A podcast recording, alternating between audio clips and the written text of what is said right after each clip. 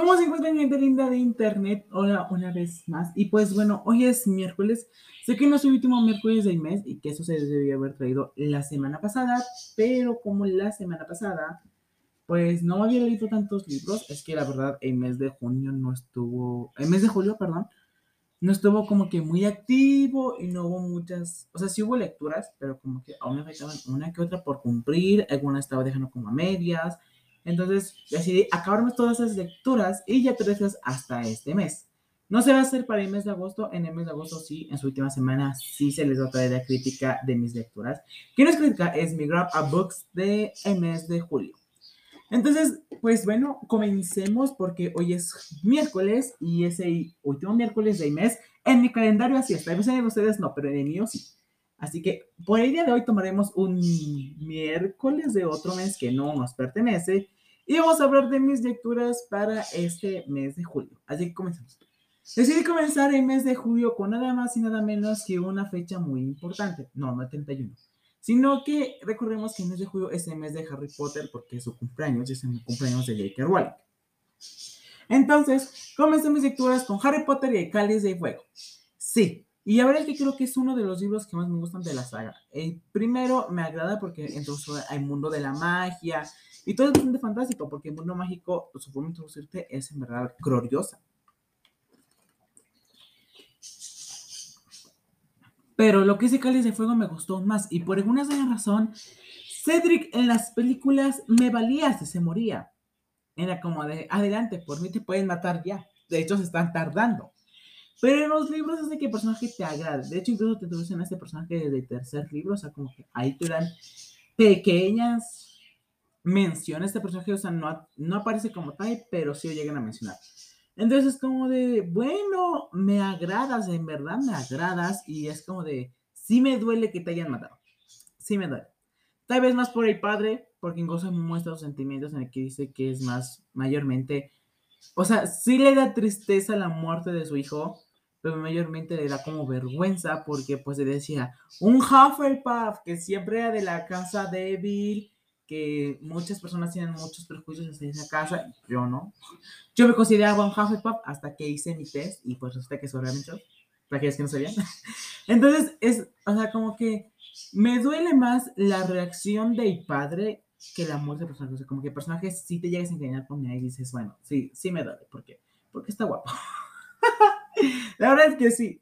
Eh, una cosa que sí me gustó mucho es que en el partido de Quidditch, o sea, en la película, perdón, no es partido, es en el Mundial de Quidditch. En la película, o sea, como que sí te gusta y sí como que te emociona ver todos los espectáculos que hacen, pero en los libros, en los libros te sientes ahí, es como de, es algo que solamente J.K. Rowling hace. Porque J.K. Rowling no hace que tú leas ahí donde sea que estés, no, tú no estás ahí, tú estás en Hogwarts, tú estás en este mundial. Y me encantó ver a Oliver Wood, siendo sincero, es que Oliver Wood va a ser mi crush por siempre y para siempre. Así que en cuanto de esto, yo me siento...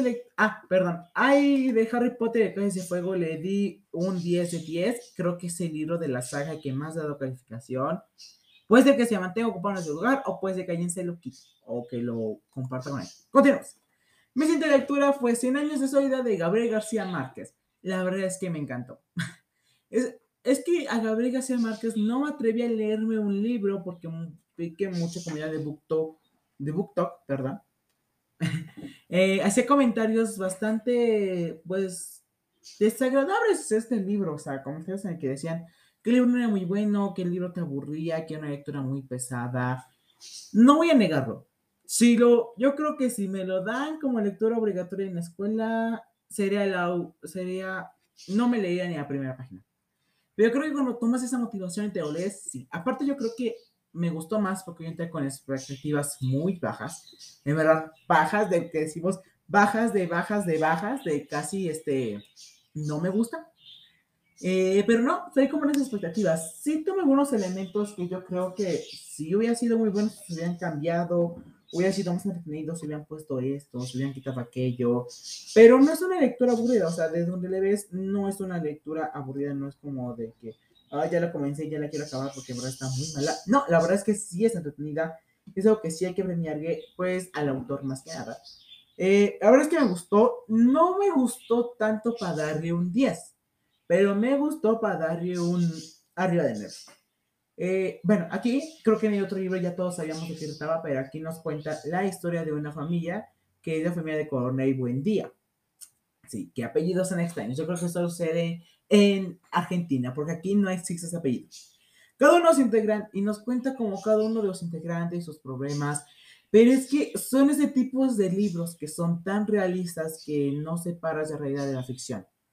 Pues es como de problemas económicos en todo el mundo y problemas en esto y problemas en otro y es como de, sí, o sea, son cosas que sí llegan a suceder en la vida real y te cuesta separarlas porque está contado de una muy buena forma, aparte porque los problemas son muy abarcados no solamente para la época de, en la que se escribió este libro de Gabriel García Márquez, no, sino también para la época actual, porque toma muchos problemas que incluso en la época actual seguimos teniendo. Entonces es como de, está muy bueno. Este libro, bueno, no lo voy a llamar libro, voy a meter yo solamente como extra porque solamente me leí tres libros este mes. Entonces, bueno, no este mes, sino el mes de julio. Entonces aquí voy a meter como una extrita porque ya di mi crítica por TikTok, así que voy a ver, que fue un libro que estuvo circulando mucho en TikTok, todo BookTok estaba hablando de él, todo el mundo lo conocía y todo el mundo lo criticaba, y ya sea que hacían o una crítica o hacían un reading blog, que por cierto yo tengo este, esperanzado en algún día hacer uno, pero eso es para otra historia.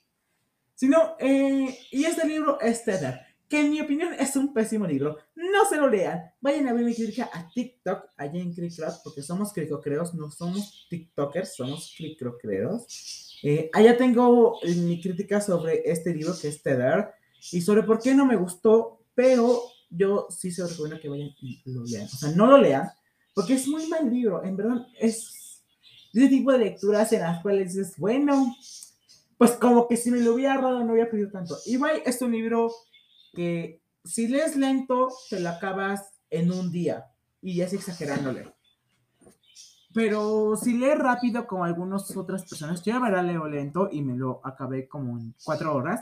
O sea, y leo lento, o sea, no es como, no soy la persona que lee como de, ah, sí, 100 páginas en casi 20 minutos. No, porque no soy así. Sino soy la persona que ahora sí va lento en las lecturas y que pase 100 páginas ya sea que vaya entre 40 a 50 minutos, o sea, si me tardo. Entonces, o sea, yo me tardé, solo trae de 90 páginas, o sea, no llega ni a las 100 páginas. Y me tardé 4 horas en leerlo eh, sin ninguna interrupción, solamente estando ahí. Igual porque es en electrónico y yo como que en electrónico no sirvo, pero pues no. O sea, no te pierdes mucho tiempo, te lo lees mayormente como para refrags. Es algo que este, me di cuenta mucho. Bueno, me he dicho, aquí me estoy basando en una booktube que es de Crónicas de una merodeadora. Vayan a conocerla, está en BookTube. está en YouTube. Entonces, ella este, hizo una crítica sobre este libro y dice que es solamente para red flags y tiene mucha razón. Son esa parte de red flags que tienes que tomar de las cuales no debe de haber en nadie. ¿Por qué?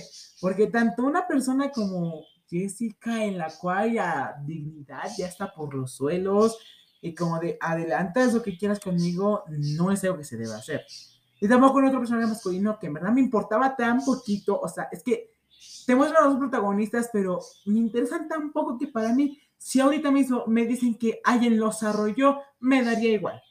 Entonces es como de, no, no me gustó el libro, la verdad es que no pierdo mucho tiempo, pero sí son como para darte y tú ves un personaje, alguna persona, perdón, que tenga comportamientos como este personaje masculino, es una red flag de que tienes que seguirte corriendo de allí. Y si tú ves a alguna persona que tenga red flags de Jessica, es igual, una notificación de que tienes que salir corriendo de ahí. O sea, estos tipos de libros no te aportan nada más que decirte, cuando tú ves a una persona así, sal corriendo porque ahí no es el camino. Entonces, la verdad es que sí son. Y hey, yo diría tercero porque no cuento a Tether como un libro. Perdónenme usted, pero yo no lo cuento y no lo voy a contar nunca. Y es Stoppers, un chico conoce a otro. La verdad es que ese es el primer volumen, si no me confundo, ese, ese primer volumen, porque creo que son como cuatro o cinco volúmenes, y por eso tengo el primer y el segundo. El segundo me lo estoy leyendo, bueno, ya me lo leí porque estoy con otro libro. Pero sí, es que es un libro hermoso, no puedes olvidarte de ahí porque es tan precioso que es como, ah, te amo, porque eres precioso. Y sí, en verdad es que Stoppers me gustó mucho y la verdad es que estos libros me había comprado desde hace mucho tiempo, ya llevaba varios meses con estos libros, pero no me los leía porque decía, los voy a guardar todos para que en diciembre los abra todos como regalo de Navidad. Adelante mi regalo de Navidad. Pero sí, la verdad es que es un libro hermoso y creo que me había encantado leérmelos en el mes de junio. Porque ya saben que en el mes de junio estuve combinando varios, o sea, entre comunidad LGBT, distopías, otra vez comunidad LGBT, y luego un clásico, y pues estuvo todo muy variado, o sea, yo quedé como que todo fue gay, gay, gay, gay, gay, o sea, con, con, todo con temática LGBT, y me hubiera encantado leérmelo, creo que si no hubiera puesto ese intento de meta de guardarlos, porque ya vi que yo no sirvo para eso. Entonces, la verdad es que me encantaron, o sea, Gestops es increíble, creo que me sorprendieron sus edades. Sí, o sea, sus edades sí, sí me sorprendió. No sé si así se vean todos los europeos, pero al menos yo no me veo así. Y creo que tengo más.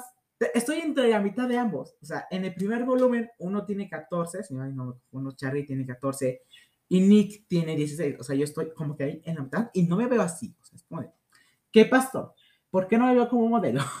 Entonces, la verdad es que me gustó mucho. Hasta ahorita le di 10 de 10 y se va a hacer un libro perfecto. Eh, es como eres, eres hermoso, porque lo eres, porque en verdad eres hermoso. Me gustó mucho la relación, me gustó mucho la condición de personajes, y así es como se hace lo que es, llamamos hacer una historia. Está igual corta, o sea, no te tardas mucho leyéndotela, pero no, tener es horrible.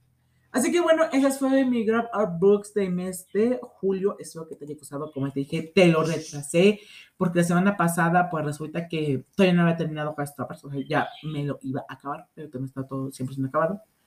Y pues bueno, ya oficialmente acabé, así que aquí está. Bueno, nosotros nos vemos hasta un siguiente podcast y bye bye.